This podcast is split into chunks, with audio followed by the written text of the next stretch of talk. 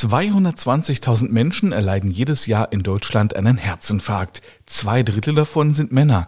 Je früher ein Herzinfarkt erkannt wird, umso größer sind die Überlebenschancen. Aber was sind die Symptome? Wie verhält man sich im Fall der Fälle und lässt sich ein Herzinfarkt verhindern? Darum geht es heute bei Kernig und Gesund. Kernig und Gesund, der Gesundheitspodcast, präsentiert von apodiscounter.de. Einen schönen guten Tag zu einer brandneuen Ausgabe Kernig und Gesund. Mein Name ist Mario D. Richard und ich behandle jede Woche mit Experten ein Gesundheitsthema. Heute geht es um ein gesundheitliches Problem, an dem allein in Deutschland jedes Jahr etwa 50.000 Patienten versterben. Es geht um den Herzinfarkt. Und zu diesem Thema habe ich den Kardiologen und Leiter des Herzkatheterlabors der Uniklinik Leipzig eingeladen. Guten Tag, Dr. Daniel Jurisch. Hallo, ja, mein Name ist Daniel Jurisch. Ich freue mich, heute dabei sein zu dürfen und möchte Ihnen Fragen klar machen hinsichtlich Herzinfarkt und Herzkatheter äh, und freue mich, dass Sie heute dabei sind. Dr. Jurisch, äh, manchmal sagt man ja so salopp daher, wenn man sich mal ganz doll erschrocken hat oder wenn man eine Hiobsbotschaft bekommen hat, dass man gleich einen Herzkasper bekommt oder einen Herzinfarkt und greift sich dann so symbolisch an die Brust. Aber wie wahrscheinlich ist es denn tatsächlich, dass man einen Herzinfarkt bekommt, wenn man sich erschreckt oder wenn man sich zum Beispiel in Rage redet und der Puls geht auf 180? Das kann natürlich ein auslösender Faktor sein. Das ist also einmal der Punkt Stress dass durch Blutdruckentgleisungen, durch, durch, durch Anspannung selber sowas auch mit getriggert werden kann.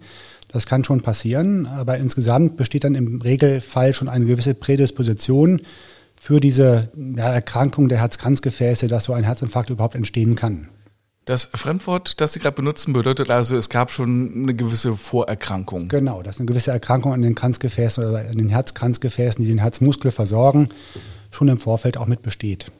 Was sind denn die ersten Anzeichen für einen Herzinfarkt?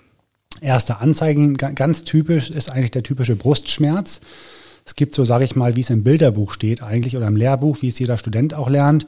Das ist der Brustschmerz retrosternal, also hinter dem Brustbein gelegen, nach, nach äh, links ausstrahlend, in den linken Arm auch. Das sind auch schon mal Beschwerden, die dann in den, in den Nacken, in den Kopf ausstrahlen können, in den Unterkiefer. Das ist so das Klassische, was man sich vorstellt. Also Beschwerden, wie, wie ein enge Gefühl oder Patienten erzählen auch schon mal, dass Steine auf der Brust liegen. Ähm, das ist so das Klassische, was man sich vorstellt. Es kann aber auch ganz atypisch verlaufen, auch mit Übelkeit, Unwohlgefühl verbunden sein oder auch schon mal ganz stumm ablaufen, insbesondere bei Patienten, die also zuckerkrank sind, weil das Nervensystem hier schon dann letztlich angekratzt oder, oder erkrankt ist und man diese Beschwerden gar nicht so mitbekommt. Auch gerade bei Frauen ist es anders, ne? Warum gibt es da diese Unterschiede? Das kann man so gar nicht genau sagen, aber man sieht sehr, sieht sehr häufig, dass vor allem bei, bei Patientinnen atypische Beschwerden auftreten. Das macht es auch schwierig dann in der Erkennung, also einerseits durch den Patienten selber und auch schon mal für uns in der Notaufnahme dann, dann dass man an dieses Problem aber primär denkt und nicht irgendwie an eine Magen-Darm-Erkrankung denkt zum Beispiel. Jetzt habe ich in der Einleitung gesagt, zwei Drittel sind Männer, die einen Herzinfarkt bekommen. Mhm. Haben Sie dafür eine Erklärung? Das ist mittlerweile mit, genetisch bedingt partiell und unter Umständen auch vom Lebensumstand her. Ähm, also den Risikofaktoren, die letztlich zu dieser Herz-Kranzgefäßerkrankung führt. Gibt es denn Anzeichen, bei denen ich unbedingt einen Arzt rufen sollte? Also ist es wirklich nur dieser, dieser starke Brustschmerz, der ja dann plötzlich auftritt? Oder gibt es schon so Voranzeichen, wo man sagt, ah, jetzt wird es ein bisschen komisch, ich rufe mal lieber Notarzt? Es kann sein, dass Patienten nie Beschwerden hatten im Vorfeld und schlagartig diese Symptome des Herzinfarktes bekommen. Die gibt auch Patienten, die ja morgens um 5 Uhr plötzlich wach werden aufgrund der Beschwerden, noch nie welche gehabt haben. Die sollten natürlich, wenn das in diese Richtung geht von den Symptomen, auf jeden Fall Arzt, Notarzt verständigen. Da ist es auch nicht sinnvoll, erst zum Hausarzt zu laufen am, am, im Laufe des Morgens, weil hier wirklich jede Sekunde zählt, wenn es ein Herzinfarkt ist. Denn in der Regel ist dann ein Gefäß komplett verschlossen und das heißt also, dass das versorgte Herzmuskelareal überhaupt nicht mehr versorgt ist mit, mit Blut, mit sauerstoffreichem Blut und früher oder später abstirbt. Das heißt, man hat ungefähr, man sagt so knapp zwei Stunden Zeit, um das Gefäß wieder aufzumachen. Und da können wir nachher nochmal noch, noch, noch mal ja. drüber sprechen, wie das dann funktioniert. Aber diese Beschwerden sollten dann schon Anlass geben, umgehend Hilfe zu rufen. Am besten die, also Notarzt, der dann auch schnell ins Zentrum bringen kann, wo man das Problem abklären kann oder umgehend auch behandeln kann dass also nicht erst Zeit verloren geht. Und ähm, dann gibt es sicherlich auch Patienten, die im Vorfeld schon mal immer Symptome aufweisen. Das ist dann vor allem im Vorfeld schon mal, wenn so die Erkrankung langsam entsteht, Schritt für Schritt, dass man beim Spazierengehen plötzlich nach einer gewissen Gehstrecke so Brustbeschwerden unter Belastung, also meinetwegen auch beim, beim Wandern in den Bergen, was sonst immer gut ging. Und plötzlich merkt man, dass man nach ein, zwei Kilometern immer stehen bleiben muss, wegen Luftnot, weil die Luft knapp ist, die Leistung nicht mehr so gut ist, die ähm, diese, diese Beschwerden unter Umständen schon auftre auftreten, dass man so das Gefühl hat, eine eingeschnürte Brust zu haben, die dann auch wieder weggehen, wenn, sobald man sich wieder quasi ausruht. Das sind so Zeichen, die einem Hinweise geben können, dass es so langsam Probleme gibt an, dem, an den Herzkranzgefäßen. Das, das muss nicht der Fall sein, das kann aber der Fall sein. Das können eben entsprechend Vorboten sein davon. Es gibt ja auch Menschen, die spazieren wahrscheinlich mit dem Herzinfarkt ganz normal äh, ins Krankenhaus rein oder eben auch nicht. Also zum Beispiel mein Stiefvater ist dafür das beste Beispiel. Der hat den Herzinfarkt, aber der hat sich halt geschämt oder hat sich halt gedacht, ja, es wird schon nichts sein. Ich gehe nicht zum Arzt und wurde dann von einem Arbeitskollegen sozusagen dazu verdonnert, den Arzt aufzusuchen. Und da hat man dann festgestellt, es war ein Herzinfarkt.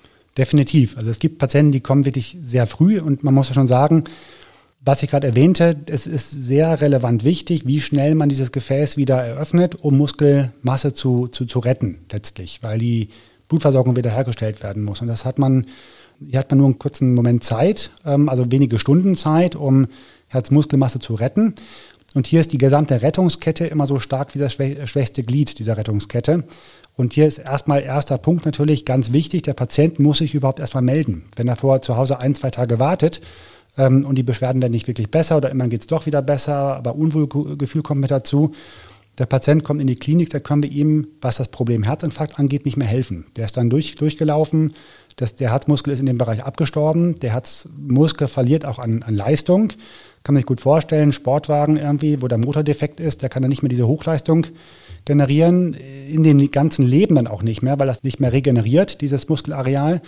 Ähm, und von der Seite aus sollte man sich auf keinen Fall schämen, sondern eher sagen, lieber einmal zu oft nachgucken lassen, bevor man irgendwas Relevantes übersieht. Wir haben immer wieder Patienten hier, die dann teilweise auch wegen oder das eher als, als, als Rückenschmerzen oder als Knochenschmerzen interpretieren und dann irgendwann kommen, wenn es gar nicht mehr geht, wo es auch schon viel zu spät ist. Und dann lieber wirklich initial einmal kommen, insbesondere auch an der Uni, auch im Herzzentrum und auch ähm, im St. Georg gibt es ähm, spezielle Brustschmerzambulanzen, hier in Leipzig zum Beispiel, in den drei großen Kliniken, ähm, wo wir nach gewissen Standards quasi ganz gezielt diese Patienten mit dem Verdacht auf einen Herzinfarkt ziemlich schnell abklären können und untersuchen können und auch sagen können, gut, Sie können mit gutem Gewissen wieder nach Hause gehen oder Sie müssen hier bleiben oder wir müssen umgehend eine Diagnostik durchführen. Was mache ich denn, wenn ich einen Menschen finde, beispielsweise, der schon auf dem Boden liegt, weil er ja augenscheinlich einen Herzinfarkt hatte, weil er sich ans Herz greift, sofort den Notarzt rufen und dann äh, ja, Herzdruckmassage einleiten. Genau, also primär natürlich gucken, ob er ansprechbar ist. Wenn das nicht der Fall ist, wird man primär erstmal Hilfe rufen, also Notarzt rufen mit dazu und umgehen mit der Herzdruckmassage anfangen. Denn ein Herzinfarkt kann auch so extrem verlaufen, dass es zum, zu bösartigen Rhythmusstörungen kommt, zu einer erheblichen Pumpleistungseinschränkung, dass der Kreislauf gar nicht mehr funktioniert, äh, sage ich mal so salopp, und ähm, dass der Kreislauf zusammenbricht dass der Patient quasi reanimiert werden muss, also auch sonst so nur die Chance hat zu überleben, sei es überhaupt von dem gesamten Organsystem als insbesondere auch der, das, das Gehirn.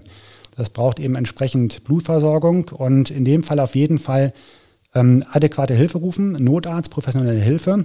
Nummer eins und Nummer zwei, Beginn der Herzdruckmassage. Wenn der Patient kollabiert ist, nicht ansprechbar ist, scheinbar auch nicht atmet, umgehend mit einer Druckmassage beginnen, 30 Mal drücken, zweimal beatmen ähm, immer im Wechsel, 30 Mal drücken, ungefähr mit einer Frequenz von 100. Viele haben da sicherlich auch Sorge oder, oder ja, Ängste vor, das zu machen, aber es rettet wirklich Leben. Und wir sehen es ganz oft in der Uniklinik auch, ähm, dass wir Patienten ähm, über die Notaufnahme bekommen mit einem akuten Herzinfarkt, die reanimiert werden mussten, aber nicht initial zeitgerecht begonnen worden ist und die das letztlich überleben, aber einen schweren Schaden am Gehirn davon tragen und unter Umständen als Pflegefall im, im Pflegeheim enden oder also nicht mehr diese Lebensqualität generieren, die man sich eigentlich gerne wünscht. Also lieber doch mal eine Rippe brechen, da soll man keine falsche Scheu haben, dass man was kaputt macht. Lieber stärker raufdrücken ja. und äh, eine Rippe kann halt wieder ja, verheilen. verheilen das Herz genau. nicht so gut. Das Herz ist ja ein Punkt in dem Falle, aber das Gehirn ist ganz relevant. Und das Gehirn letztlich über fünf Minuten ohne, ohne Zirkulation, ohne Blutfluss da ist, dann gibt es so große Schäden am Gehirn, dass sich das nicht mehr regenerieren kann. Ne, dass der Patient nicht mehr die Augen aufmacht oder nicht mehr reden, nicht mehr laufen kann, nicht mehr selber am Leben teilnehmen kann unter Umständen. Ja, genau. Und ich habe mal eine Fernsehreportage gesehen, so vom, vom Takt her bei der Herzdruckmassage soll man sich das Lied äh, Staying Alive vorstellen. Genau, genau. Das, das, das, von den Bee Gees ist das korrekt, ja. Genau. Das passt ungefähr vom, vom Rhythmus dieser, dieser 100 pro Minute, die man da drücken soll, pro Minute, genau. Aber was passiert denn eigentlich beim Herzinfarkt mit dem Körper? Was, ist da los? Was geht da vor sich? Was passiert da? Also es ist ähm, letztlich so zu sehen, das kann ja auch aus heiterem Himmel kommen. Es kann auch sein, dass das Gefäß an sich fast noch gesund ist, bisher keine relevanten Engstellen gebildet hat, aber es gibt irgendwo kleine, kleine Kalkplaques oder, oder, oder ähm, Lipid, also sag mal Fett, Fettzellablagerungen in der Gefäßwand, die schlagartig einreißen können. Das kann man sich vorstellen wie auf der Haut selber, auch außen. Wenn man sich irgendwo schneidet oder kratzt, wird die Gerinnung aktiviert. Das heißt, es bildet sich ein Blutgerinnsel in dem Gefäß, das das Gefäß dann komplett verschließt. Und es gibt drei große Herzkranzgefäße an der Vorderwand, Hinterwand und Hinterseitenwand. Und wenn eins von denen verschlossen ist, kann man sich vorstellen, wird ein großes Areal an Muskelmasse plötzlich nicht mehr mit Blut versorgt. Und das gibt dann ein Problem am Herzmuskel. Das kann also einmal zu einer Pumpfunktionseinschränkung führen, allgemein auch zu den Beschwerden, weil es einfach Schmerzen verursacht und vor allem auch bösartige Rhythmusstörungen auslösen. Das heißt, dieser, der, der reguläre Takt, den das Herz sonst so hat, 60 bis 100 Mal pro Minute, kann unter, unter Ruhebedingungen, kann damit komplett aus dem Gleichgewicht geraten. Es können sich bösartige Rhythmusstörungen bilden, wo das Herz dann plötzlich fibrilliert mit 3, 4, 5, 600 ähm, Schlägen pro Minute. Und Sie können sich vorstellen, 500 Mal pro Minute schlagen am Herzen, das kann sich gar nicht mehr füllen, nichts mehr auswerfen, das steht quasi. Und der Kreislauf kommt komplett zum Erliegen. Das sind so die, die Extremen, die dann darunter auftreten können. Was ist denn dran schuld, dass sich da äh, die Gefäße zusetzen? Ist es wieder das Rauchen? Rauchen ist sicherlich ein Hauptfaktor, muss man sagen. Also viele, viele Patienten von denen, die wir hier so jeden Tag behandeln, muss man sagen, die rauchen auch entsprechend, auch in, in, in größeren Mengen. Aber es gibt auch viele andere Faktoren, die da mit reinspielen. Also einmal partiell auch unter Umständen genetische Faktoren, die man gar nicht beeinflussen kann. Es gibt immer wieder Patienten, die äh, sind eigentlich hm, kardiovaskulär optimal aufgestellt, was also Herz-Kreislauf-Erkrankungen angeht. Die sind jung, sportlich, ernähren sich gut, hm, keine, keine Nebenerkrankungen und äh, entwickeln trotzdem einen Herzinfarkt. Das mag dann unter Umständen genetisch bedingt sein. Das ist also ein Faktor, auf den man selber auch keinen Einfluss hat. Also ist das auch erblich äh, bedingt, das ist, ja? Das kann auch erblich bedingt sein. Das ist immer so ein Punkt, den wir dann auch erfragen oder wonach wir suchen, ob in der Familie, bei Geschwistern, Eltern irgendwo so Erkrankungen aufgetreten sind. Und es ist nicht selten, wenn das vor allem junge Leute sind, die berichten dann, dass ihr, ihr Vater unter Umständen früh verstorben ist, plötzlich aus unbekannter Ursache. Großvater einen Herzinfarkt frühzeitig hatte auch oder eventuell Bypass operiert worden ist im, im jungen Alter da sieht man dann schon so einen gewissen Zusammenhang in der Familie auch, dass man da schon auf genetische Faktoren schließen kann. Und sonst gibt es die klassischen Probleme. Also einmal das Rauchen, was sicherlich ein, mit ein Hauptfaktor hier darstellt. Deswegen legen wir auch allen Patienten, die hier mit dem Herzinfarkt behandelt worden sind, nahe, das Rauchen einzustellen. Wir versuchen auch entsprechend Programme zu initiieren oder Unterstützung zu generieren, dass man davon loskommt. Das ist ja kein ganz einfacher Weg, wenn man jetzt, sage ich mal, über die letzten 20, 30 Jahre jeden Tag ein, zwei Schachteln Zigaretten geraucht hat, ist das ziemlich hart, insbesondere mit so einer neuen Problematik konfrontiert, dann auch das Rauchen zu lassen. Zweiter Punkt ist vor allem allgemein die Bewegung, dass man sich wirklich regelmäßig körperlich aktiv ähm, in der Welt bewegt. Das heißt also Sport macht, spazieren geht, Ausdauersport vor allem. Gewünscht wird von den, von, den, von den Leitlinien, von den großen Gesellschaften, heißt es zumindest vier bis fünfmal pro Woche 30 Minuten also Ausdauertraining, dass man das Gefühl hat, dass man so anfängt zu schwitzen, dass man, dass man also so ein bisschen belastet ist, sage ich mal. Das fördert zumindest einmal die, den gesamten Metabolismus, das heißt den gesamten Stoffwechsel im, im, im Körper, als auch sollte schon eine Erkrankung an den Herzkranzgefäßen vorliegen, auch die Bildung von, von Umgehungskreisläufen unter Umständen. Das heißt, es bilden sich neue Gefäße, dass der Herzmuskel durch andere Seitenäste oder Umgehungsäste im Gesamten wieder besser versorgt ist und man besser aufgestellt ist, wenn auch mal ein Problem auftreten sollte. Das sind so die Hauptpunkte erstmal an, an, an, an Lebensverhalten, also Bewegung, Ernährung vor allem auch, also Vermeidung von tierischen Fetten, ähm, mediterrane Kost, sagt man immer so schön, also viel Obst, Gemüse, ähm, das sind so die Hauptpunkte. Ähm, Aber jetzt nicht quasi Fleisch absolut verbieten, sondern statt äh, ja einer fettigen Schweinshaxe dann lieber ein schönes, mageres äh, Rinderfilet. Genau, genau, das sind so die Punkte, ne? genau. Also Ernährung auch, weil das auch wiederum viel Einfluss auf andere Faktoren hat. Faktoren, die auch so eine, so eine Herzerkrankung mit unterstützen können. Das heißt also, wir haben Einfluss auf, auf Bluthochdruck zum Beispiel, was auch ein, ein relevanter Faktor darstellt. Wir haben Einfluss auf, den, auf eine Zuckererkrankung, was auch ein Hauptproblem ist. Das heißt, Diabetiker, also zuckerkranke Patienten mit, einem, mit einer Langzeiterkrankung schon, haben häufig auch Veränderungen an den Herzkranzgefäßen, die dann sekundär auch zu einem Herzinfarkt natürlich führen können. Genau. Nach einer ganz kurzen Unterbrechung geht es dann gleich weiter.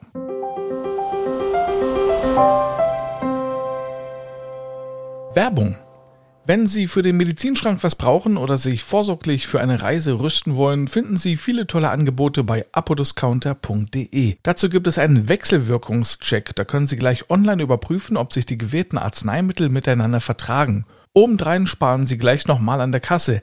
Gehen Sie zum Warenkorb, der sollte mindestens 30 Euro haben, und an der Kasse geben Sie den Rabattcode Kernig10 ein. Alles zusammengeschrieben, Kernig10, und schon haben Sie nochmal 10 Euro gespart. Am besten gleich mal reinklicken auf apodiscounter.de. Und weiter geht's hier an der Uniklinik in Leipzig mit Dr. Daniel Jurisch. Und heute geht es um den Herzinfarkt.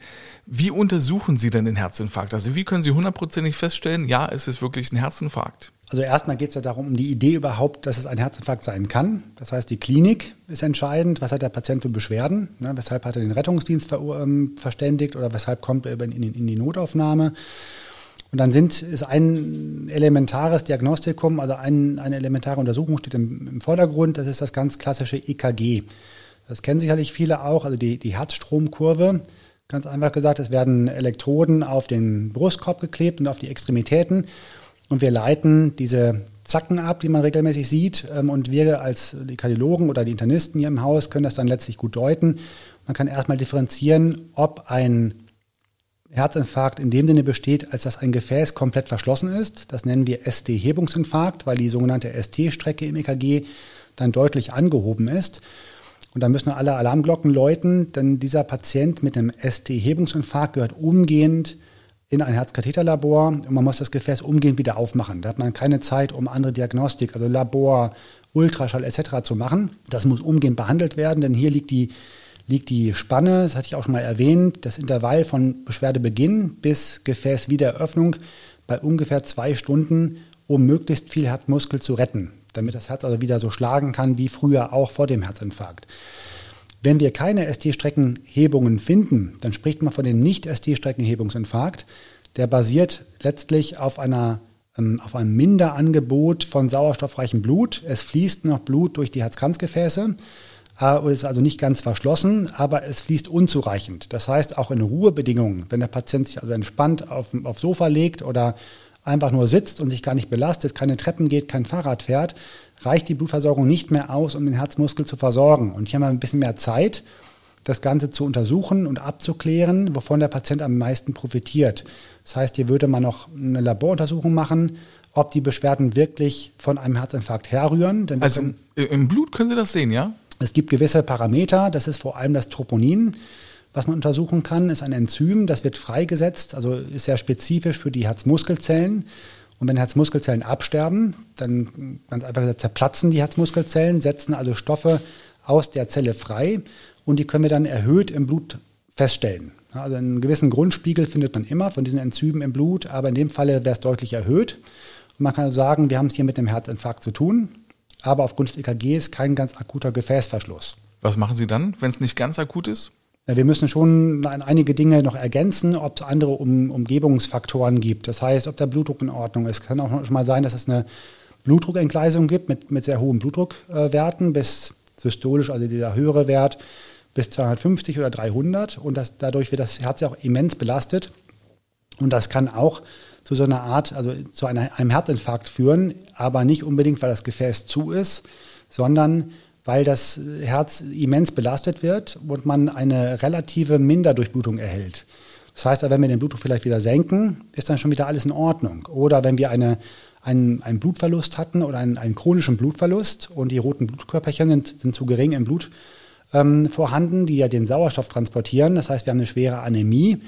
Ähm, dann kann es auch passieren, dass durch diese Anämie letztlich ein, ein, ein Herzmuskelschaden auftritt, aber nicht unbedingt primär durch, durch einen Gefäßverschluss. Und das muss man im Vorfeld so ein bisschen differenzieren, bevor man den Patienten weiter untersucht, einen Herzkatheter macht, weil auch andere Komplikationen auftreten könnten. Wir brauchen ja Medikamente zur Blutverdünnung verstärkt etc. Und das kann sich aber beißen, wenn jetzt jemand chronisch im Darm blutet äh, zum Beispiel. Das müsste man im Vorfeld erstmal klären, bevor man den Patienten dann auf den Kathetertisch legt. Da wird man im Vorfeld zumindest ein Labor machen in der Notaufnahme. Man wird einen Ultraschall vom Herzen machen, weil man auch Zeit hat, erstmal Informationen zu erhalten, wie pumpt das Herz, sind die Herzklappen in Ordnung, die können auch so ein Problem bereiten. Wenn ich jetzt eine schwere Herzklappenengstelle hätte zum Beispiel, mhm. ähm, kann das letztlich mit in so einen Nicht-ST-Hebungsinfarkt münden.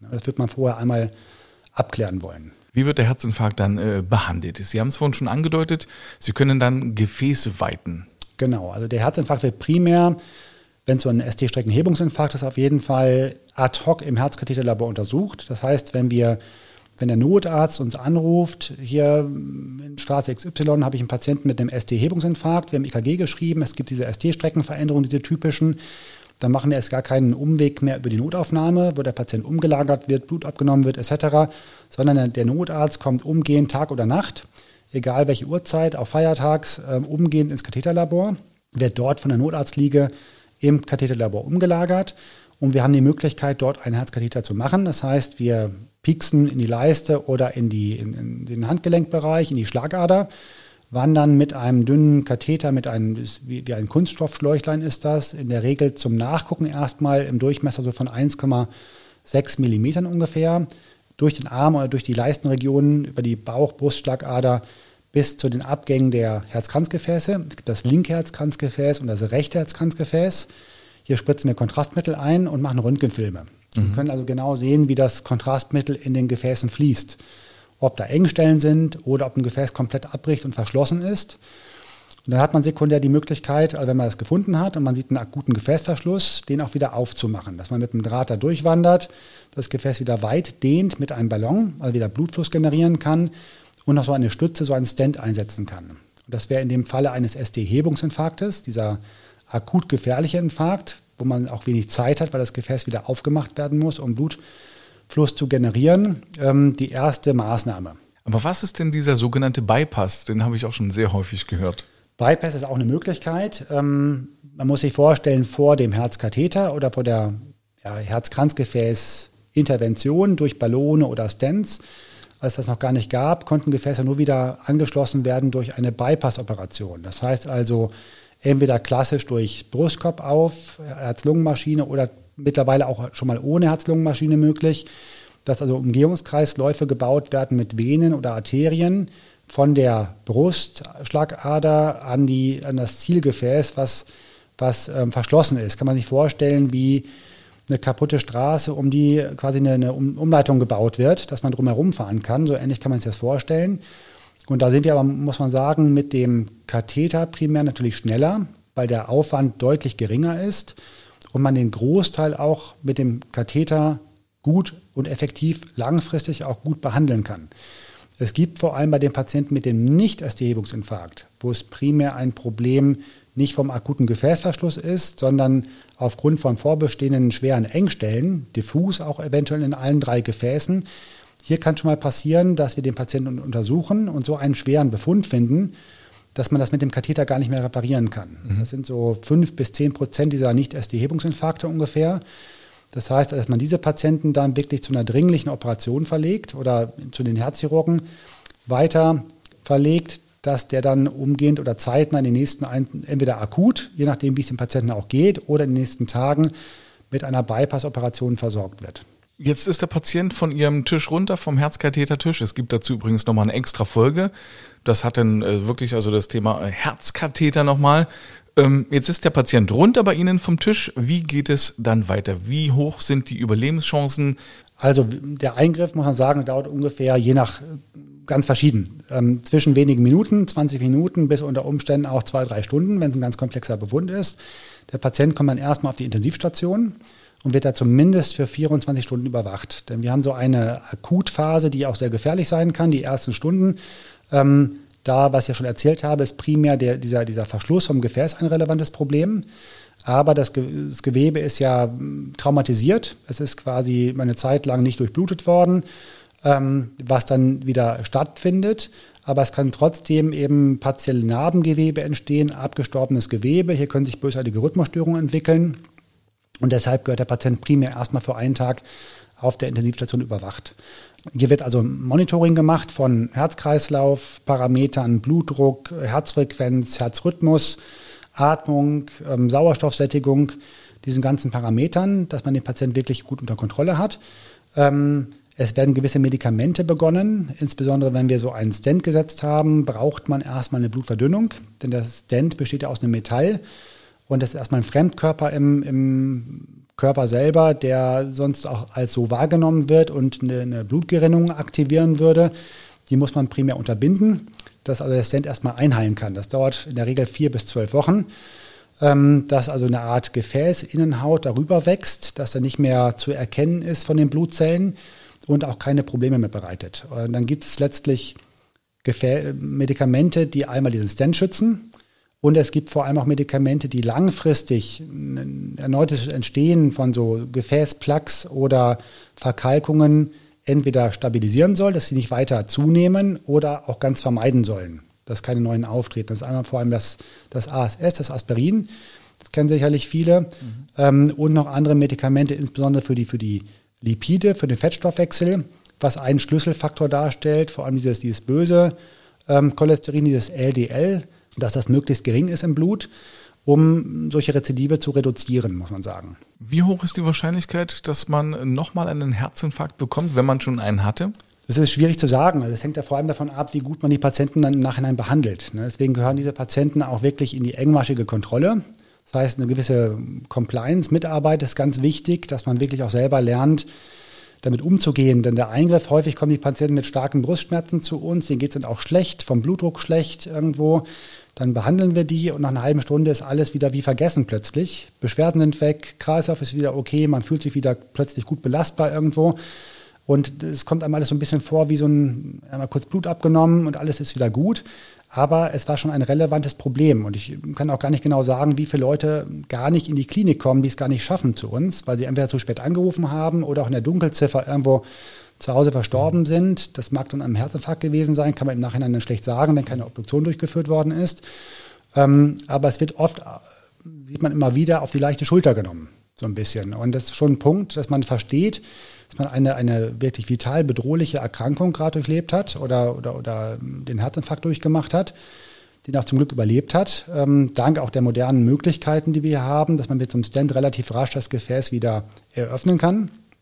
Und es bedarf schon einer gewissen Mitarbeit, was diese ganzen Risikofaktoren angeht, dass man nicht primär den ersten Herzinfarkt jetzt vermeidet, sondern auch den zweiten vor allem. Das heißt also wirklich körperliche Bewegung, ähm, Gewichtsabnahme mit einem BMI unter 25, äh, gesunde Ernährung, äh, Risikofaktoren, Blutzucker muss gut eingestellt sein, die Cholesterine müssen eingestellt sein. Und wenn das alles der Fall ist, dann ist das sogar, muss man ganz ehrlich sagen, eher relativ gering, dass zeitnah sowas wieder auftritt. Und sowas bedarf schon einer re regelmäßigen Kontrolle durch niedergelassene Kollegen in der Praxis, durch einen Kardiologen, durch einen Internisten, den Hausarzt, dass man hier zumindest dann im Verlauf, dann im langjährigen Verlauf einmal pro Jahr kontrolliert wird, wo nochmal die gesamten Lebensgewohnheiten besprochen werden und auch die Medikation nochmal besprochen wird und eventuell angepasst werden muss. Man kann aber schon noch ein langes Leben haben. Ja, definitiv. Natürlich ist es auch abhängig davon, wie ausgeprägt der Infarkt war. Es gibt Patienten, wo wirklich alles sehr schnell, frühzeitig wieder revaskularisiert wird, das heißt, Gefäß wird wieder aufgemacht, ähm, wo der Infarkt auch gar nicht so groß ist, wo man im Ultraschall im Nachhinein können wir auch die Herzleistung sehen, wie der Herzmuskel pumpt, eventuell gar kein Infarktareal mehr ausmachen kann, da, wo das Herz fa fast quasi wieder gesund aussieht. Und es gibt natürlich auch Patienten mit einem großen Infarkt, der vielleicht auch ein bisschen verschlafen wurde oder wo sich der Patient spät gemeldet hat, ähm, wo es dann einen großen Einschlag gibt, wo eine große Narbe entsteht und der Herzmuskel erheblich an Pumpleistung verliert. Und da kommt ein zweiter Punkt, die Herzschwäche noch mit rein. Und die Patienten haben im Gesamten schon eine deutlich schlechtere Prognose, mhm. das dann viele andere Probleme mit sich bringen kann. Ne? Also einen Blutflussstau, quasi auch, auch ähm, Wasser in der Lunge, Sekundärorgan, also schlechte Durchblutung von anderen weiteren Organen, zum Beispiel, oder so ein Circulus viciosus, so ein Teufelskreislauf, den man kaum noch durchbrechen kann. Wie sehr muss man sich denn schonen nach einem Herzinfarkt? Also kann man wieder ganz normal Sport machen oder muss man sich schon ein bisschen zurücknehmen?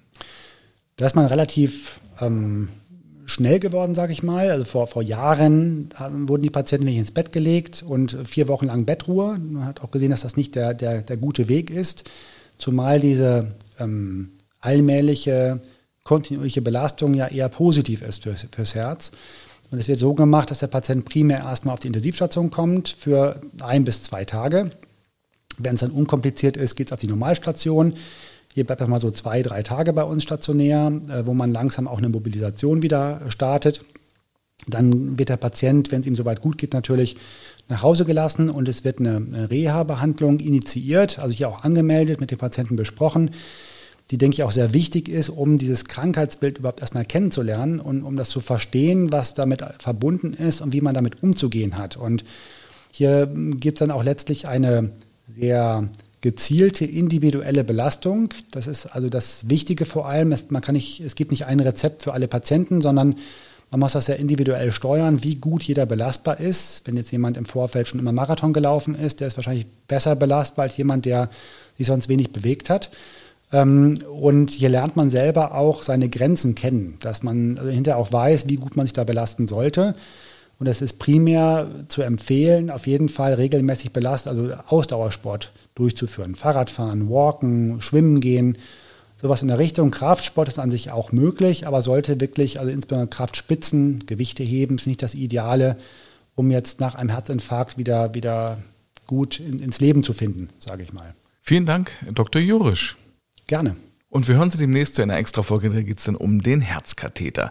Und Ihnen vielen Dank fürs Zuhören. Die nächste Folge Kernig und Gesund gibt es schon am nächsten Mittwoch. Da geht es dann mit Dr. Alice Martin um das Thema Hautkrebs.